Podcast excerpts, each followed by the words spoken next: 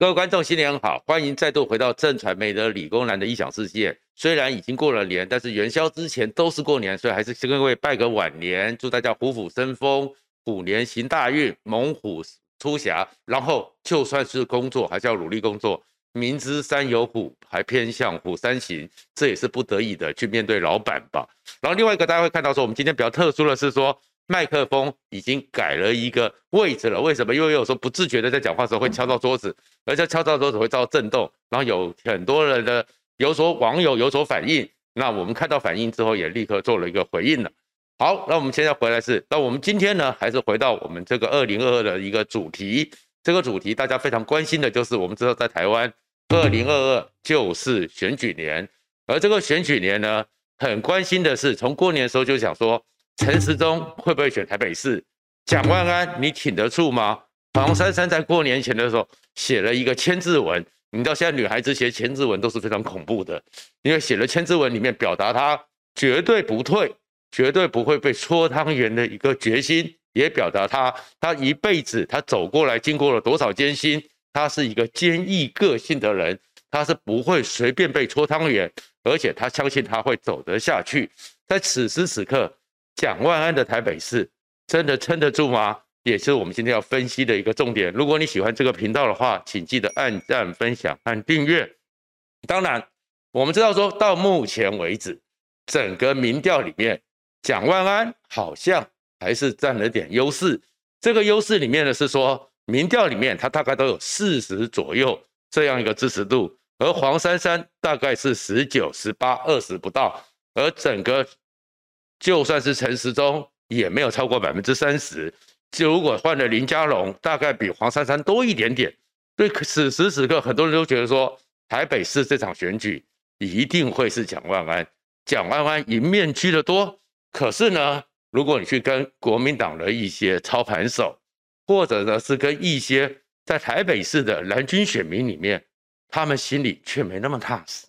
他们心里呢总是觉得说。会不会真正选战开打之后，蒋万安挺不住，那国民党最后一个少主，最后一个敌，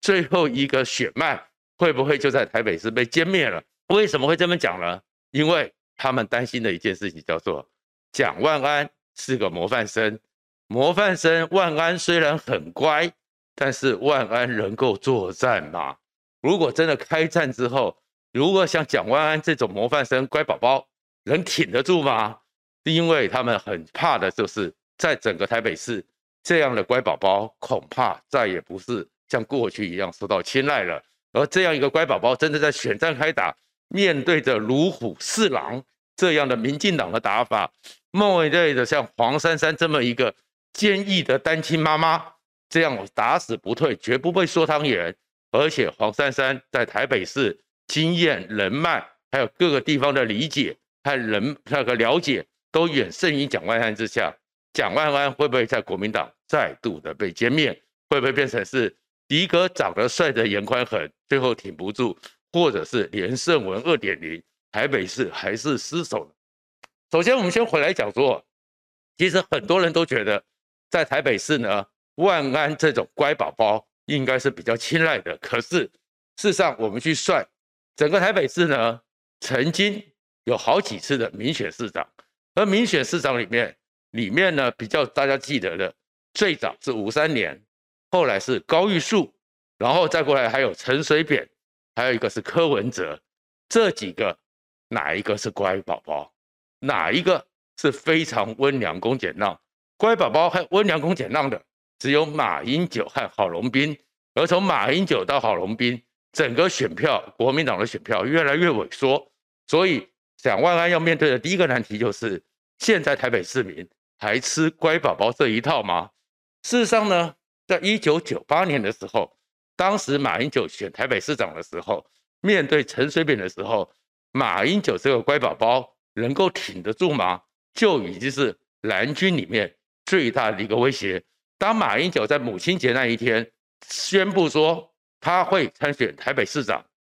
陈水扁面对马英九的挑战的时候，所有的民调在当时，我们看了半年下来，马英九呢支持度和领先的程度、满意度都略胜于陈水扁。可是马英九呢，整个看好度远远的低于陈水扁，甚至有段时间连一半都不到。意思是什么？就是因为陈水扁很会操作，陈水扁很会玩，而马英九你这个乖宝宝，你怎么打得过呢？当时的时候呢，就有一个名词叫做九十五分情节和五十九分情节这两个的对决。因为马英九从小就是模范生，就是乖宝宝，所以马英九呢有九十五分的情节，所以他很在乎说那个五分我怎么拿不到，所以只要一批评，马英九就会牵着鼻子走。马英九要去解释马跟正马的说法就这样出来，所以马英九会是在乎那百分之五。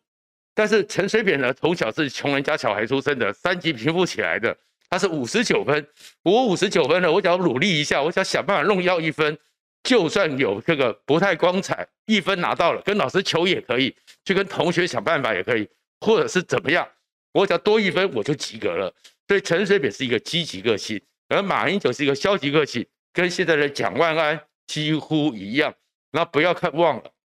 陈时中在牙医工会理事长的时候也很会 social，晚上呢也常常呢从十点多，然后到处的去 social 唱歌，到三四点才回去。所以陈时中也是一个，虽然年纪比较大，但是在应变，在整个社会上，在整个跟人际交往上，都比陈水扁成熟，而且没有陈水扁的霸气。所以陈时中在这方面也赢他。而黄珊珊呢，在这个我们看到了一个坚毅的母亲。所以蒋万安你挺得过吗？然后当时的时候，马英九这种模范生，国民党就很头痛了。很头痛的时候，当时他们会讲一句话说。哎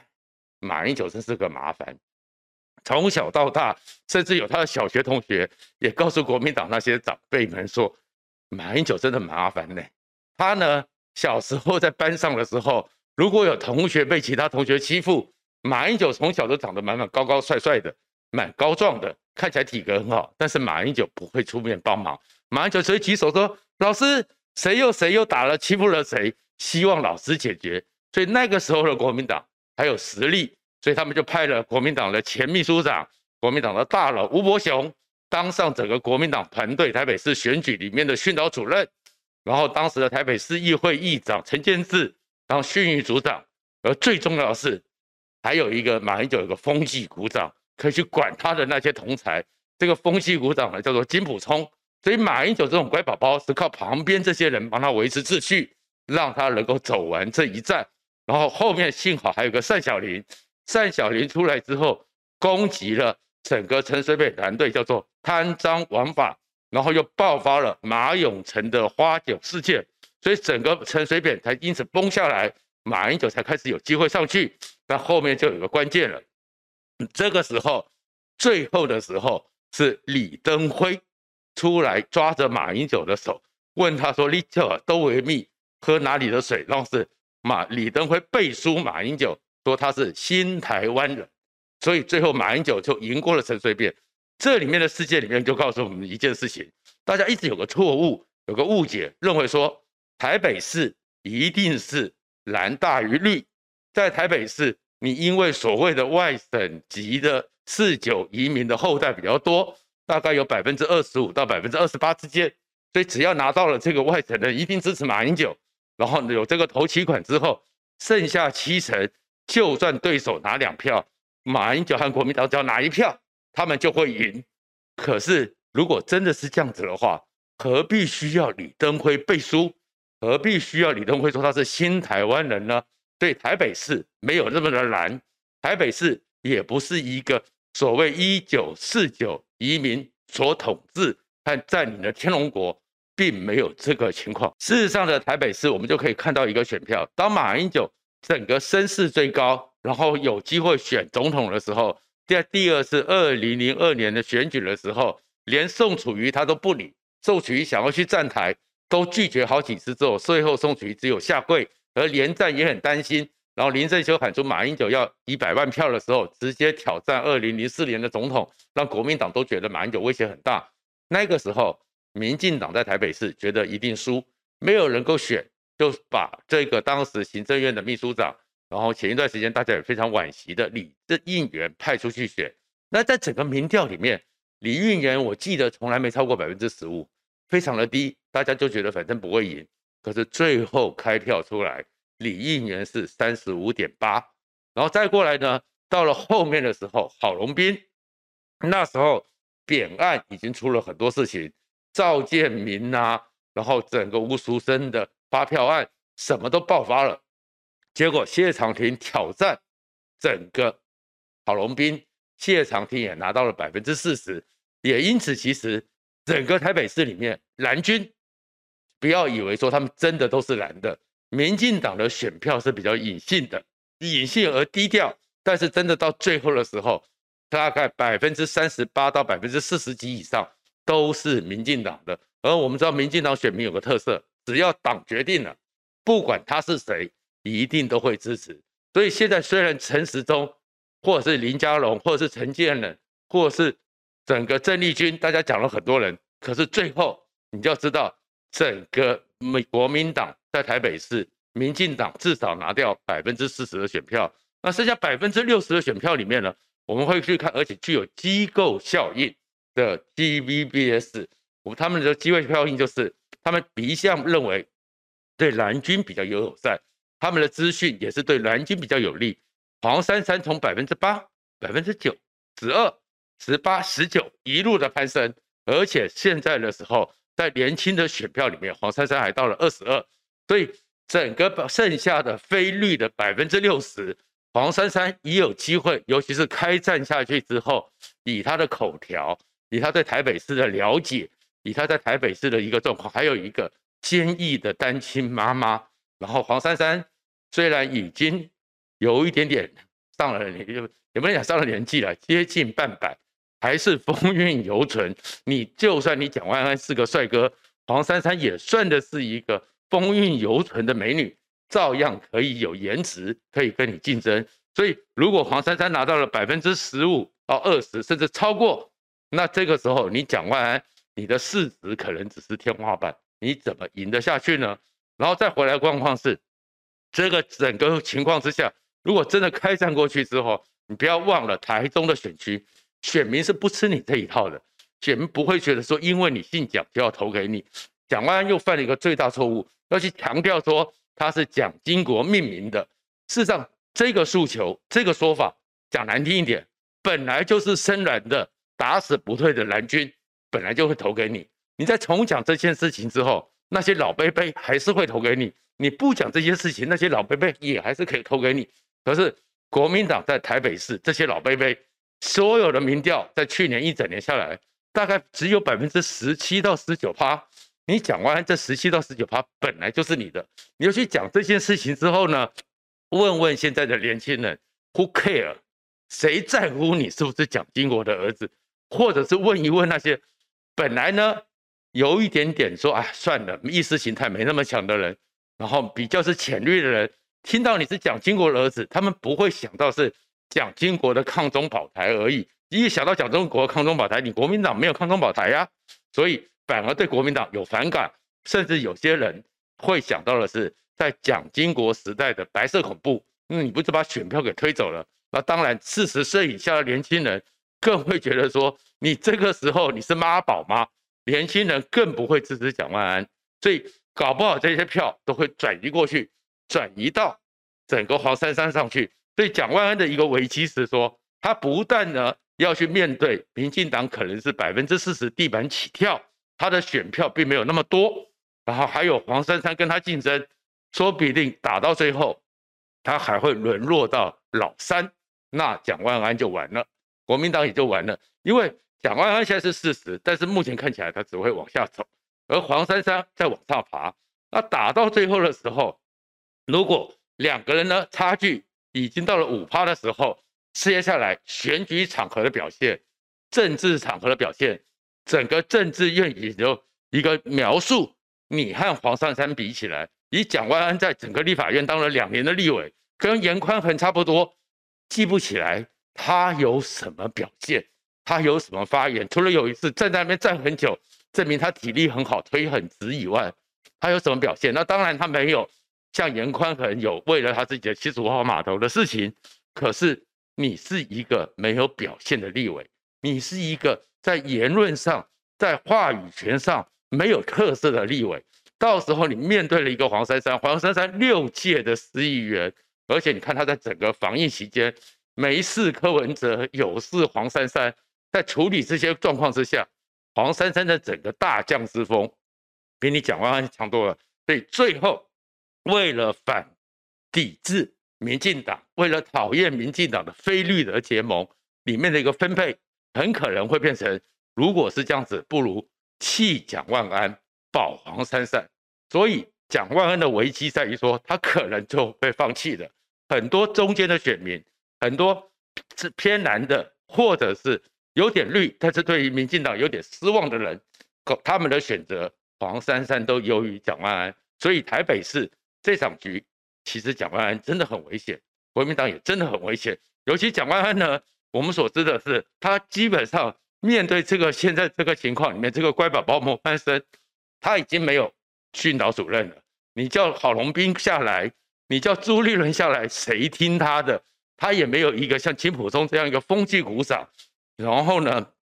蒋万安的团队大概都是他一些律师界、法律界的朋友，而这些人呢，很多国民党的人，很多媒体圈的朋友都去见过面。他们都是说跟蒋万安谈过之后，也会给蒋万安一些说法。可是呢，这些一辈子没有参与政治，但是对蒋万安非常有影响力的人呢，他们学历比较好，所以通通谈的是阴蓝，他们对于实蓝面没有什么兴趣，所以蒋万安也改不过来。你这个时候怎么办呢？而蒋万安在整个台北市里面还有一个最大的危机，就是柯文哲。柯文哲呢？他当然现在有现任者优势，而黄珊珊呢，目前没有挂民众党，他是柯文哲的副市长，但是他还是亲民党的。那这个局面里面，柯文哲对于黄珊珊的力挺有多少是不知道。可是回来一个状况，如果整个民进党真的是陈时中代表民进党参选，以柯文哲这种斗鸡性格，他跟陈时中的恩恩怨怨。尤其是他的第一名情节，你会看到整个防疫期间，他看到了陈时中就有些失控情况之下，柯文哲会想尽办法卯足劲去对付陈时中，至少要压制陈时中。那如果压制陈时中这种柯文哲里面的角色就很特要，他会选择弃黄珊珊保蒋万安，还是弃蒋万安保黄珊珊？柯文哲中间就是一个重大的天平。可是柯文哲的状况里面有个最大的变数，因为柯文哲的性格和柯文哲太不稳定，而柯文哲现在面对的是，他要经过这一次二零二二的大选之后，在全台湾各地部署，让他的整个基点能够扩出去，让他的基础能够扩上全台湾。所以柯文哲战略有点像毛泽东，一分抗绿，两分应付，三七分是发展。在这个条件里面，柯文哲放弃了整个民众党他的四议员或什么情况，去挺了国民党，那柯文哲二零二四也就没有了。柯文哲二零二四就被国民党吃了。可是你会看到他会去找马英九起义，他会说去找马英九。其实柯文哲是想扩张的，在这扩张的时候，他不会去支持一个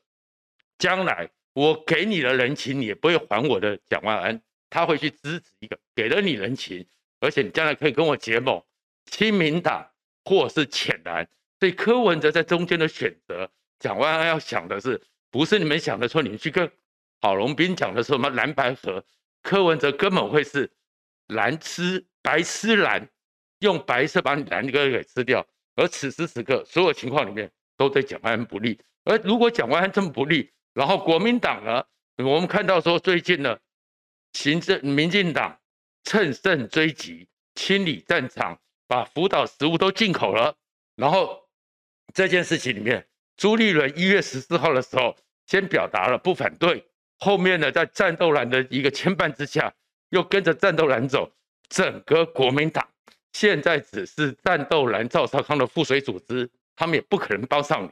在所有这些情况里面，其实蒋万安真的是很危险。不要看他现在这个民调。继续下滑之下，也许二零一二二年十一月二十六号开票夜的时候，国民党再输一次，而输掉台北市，输掉蒋万安，我们就会预计二零二四以后，国民党在台湾就像新党一样，只是个小党，而台湾有没有机会在这后来的情况之下，重新创造一个属于自己的本土性的在野党，恐怕才会是从蒋万安如果扛不起台北市，国民党终将灭亡，我们要去面对的一个新课题。因为毕竟一党独大